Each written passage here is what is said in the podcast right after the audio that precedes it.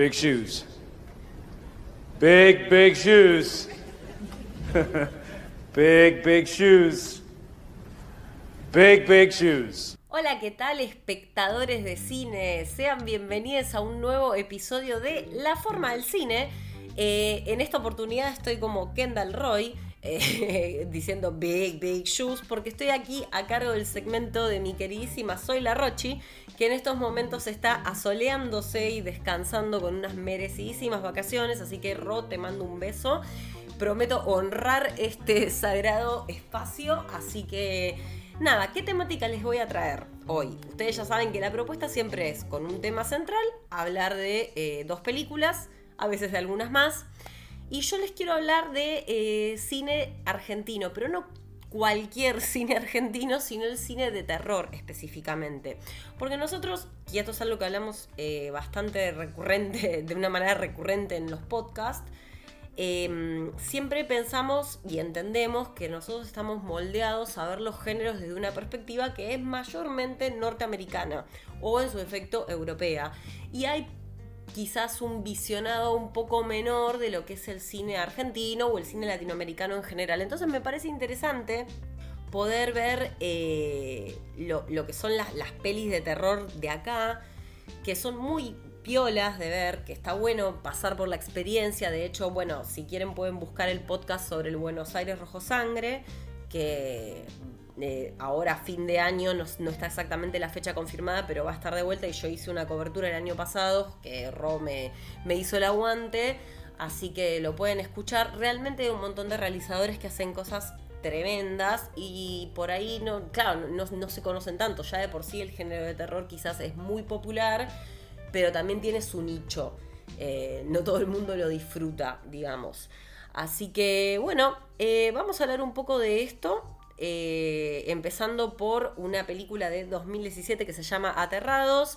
La peli es de Demian Rugna y está protagonizada por un elenco que eh, está, eh, es gente que yo categorizaría como gente que la googleas, ves la cara y lo ubicás, porque está Maximiliano Gione, que si lo ven es parte de la televisión argentina hace muchos años, lo van a ver y van a decir, ah, este tipo.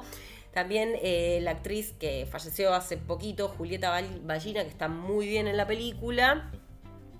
Y también hay un muchachito que yo a mí me sonaba particularmente la cara, que se llama Agustín Ritano, y es uno de los que dan los testimonios en la ESMA en Argentina en 1985, entre otras participaciones. Pero bueno, son caras más de que los ves en, en roles secundarios por lo general, pero que seguro que si los googleás los tenés. Así que nada.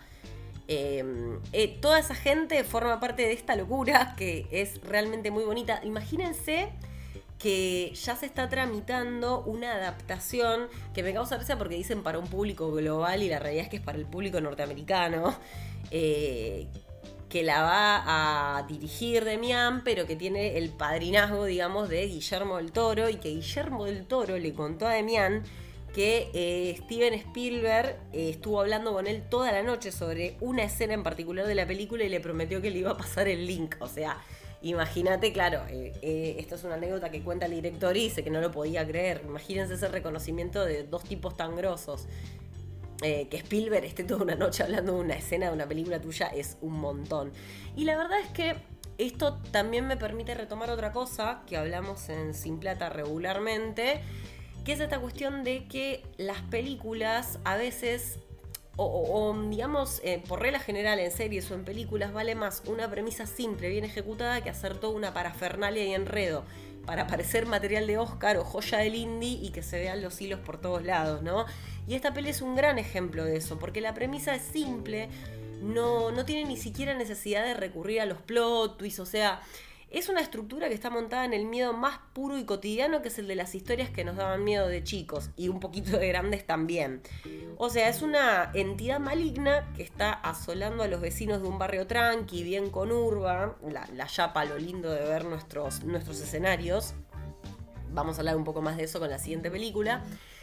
Y bueno, empieza la investigación de esos hechos que incluye por supuesto al usual Dream Team de asuntos paranormales. Vieron que de repente cae gente con, con trajecitos o, con ideas o como los Warren, una cosa así, que ya vienen investigando ese tipo de fenómenos y quieren ver qué onda. Es para pegarse un julepe y poner el cerebro en remojo. Eh, tiene unos climas de tensión que están muy bien logrados y la frutilla del postre es la argentinidad. Eh, a mí me encantó, por ejemplo, que tiene todo el sentido del mundo que un argentino confrontado ante un espectro, lo primero que vocifere sea qué carajo es eso. O sea, esos guiños son preciosos. Por supuesto que un argentino muy probablemente reaccione con un qué carajo es eso al encontrarse con una especie de fantasma, monstruo o como quieran llamarle y tiene esos pequeños detalles de este miedo primario, eh, el gesto sumamente humano de ante la eventualidad de una actividad paranormal taparse la cabeza con las sábanas y rezar o lo que mierda sea. Bueno, eso está muy presente en la película, es un terror esencial. Pasa algo que no tiene explicación y que está asesinando lentamente a todos los que te rodean. Es un miedo puro y clásico, la verdad, la disfruté un montón, la pasé muy bien, la encuentran gratis en Cinear, al igual que la segunda película de la que vamos a hablar hoy, que se llama Muere Monstruo Muere, del director mendocino Alejandro Fadel, mendocino como nuestra Virginia Cata de Series, que le mandamos un beso. Y esta película es una propuesta completamente distinta. De hecho, el director dijo, me propuse hacer una película que no esté anclada en los algoritmos típicos de este tipo de cine, como por ejemplo los lugares comunes que tienen las películas de terror. Me gusta mucho ese género, pero prefiero que me genere emociones a las que solo me proponen el impacto visual o sonoro. Imagino que debe haber querido decir como eh, emociones distintas o más emociones que esas. Por eso tratamos de que fuera algo parecido a un viaje hacia lo desconocido. La verdad es que lo logró. Si el objetivo de su película era ese, está excelente. Es una peli que tuvo muchísima repercusión en festivales, en distintos lados. O sea, eh, le fue bastante bien dentro de lo que es el circuito. Y yo creo que es una película inmersiva. Te perdés en la oscuridad de lo que está sucediendo. Em, bueno, ¿de qué va? La historia parte del asesinato de una mujer que aparece decapitada y nuestro protagonista, si se quiere, no sé si decirlo así porque creo que la peli tiene otra dinámica en cuanto a los roles, es el detective Cruz, que es un tipo que el director mismo describió como hermético no entendés lo que está pasando en esa cabeza. Hay otro tipo al que lo acusan del crimen y que habla de un monstruo que no se los voy a describir porque prefiero que lo vean y dice que escucha voces en su cabeza. Es una peli muy densa, o sea, está, no en el mal sentido, digo, está cargada de diálogos, de escenas silenciosas largas, una atención al detalle muy puntual eh, marca la atención en todo momento, incluso la actuación de todas las personas que están acá, que en líneas generales tienen una trayectoria dentro del cine argentino. No voy a decir no son tan conocidos, porque probablemente no los conozca yo, pero lo tenemos a Jorge Prado, que a él lo tengo más visto, está en Caballos Salvajes, en Cenizas del Paraíso, lo he visto en otros lugares. Eh, está una chica que se llama Tania Cassiani, que tiene una carrera de, reciente, ¿no? Eh, arrancó, o por lo menos lo que cuenta Google, es a partir de 2018 dentro del cine. Em, Sofía Palomino, gente que veo películas en común entre algunos de ellos, así que bueno, evidentemente vienen más o menos dentro del mismo palo, ¿no? Y la verdad es que la peli tiene todo, genera todos esos climas, tiene una premisa eh, que te mantiene en tensión, tiene esta chapa de ser, como dijo Vandelay Series cuando les pregunté a las chicas qué opinión habían tenido sobre esta película, dijo me gustó ver una Argentina que no era Buenos Aires y eso le suma muchísimos puntos. Eh, porque si ya de por sí es difícil ver nuestro cine, también a veces se hace más difícil ver eh, otras partes del país o por lo menos visitarla desde una perspectiva que no es tan porteño-céntrica, digamos, ¿no? Así que, nada, lo que me pasó a mí con la peli, y por eso traté de, describírselas lo, mejor posible en un tiempito corto, una sinopsis eh, lo más concisa posible, em, la realidad es que yo no conecté con la película. Leí algunas reviews, hay cierta lectura de la peli como una representación de la violencia machista que a mí en un momento se me pasó por la cabeza, eh, aunque no se lo adjudico directamente, porque puede ser simplemente, bueno, quiero hacer una historia oscura desde este lugar. Tiene un par de capas que, son interesantes para explorar, pero yo simplemente no me enganché y fundamentalmente tampoco me asusté, que es lo que yo vengo a buscar al cine de terror. Eh, pero bueno, se, les hice esta breve sinopsis porque si es el tipo de peli para ustedes, eh, me gustaría recomendárselas más allá de lo que a mí me generó, que es recontra subjetivo.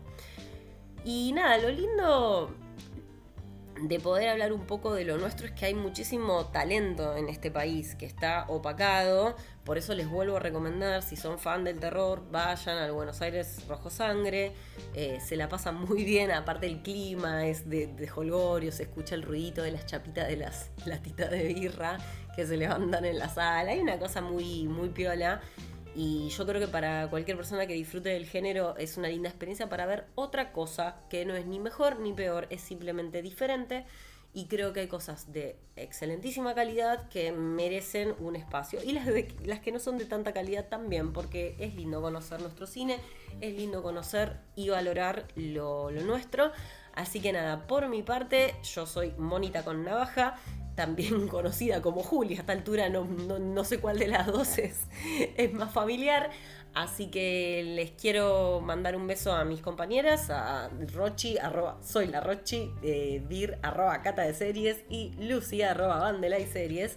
Em, que bueno, nada, están bancando y con las que estamos haciendo juntas este proyecto que nos hace muy felices y que hace poquito cumplimos un año y estuvimos tirando fachas en redes, así que nada, eh, les mando un beso enorme y como siempre les decimos, vuelvan prontos.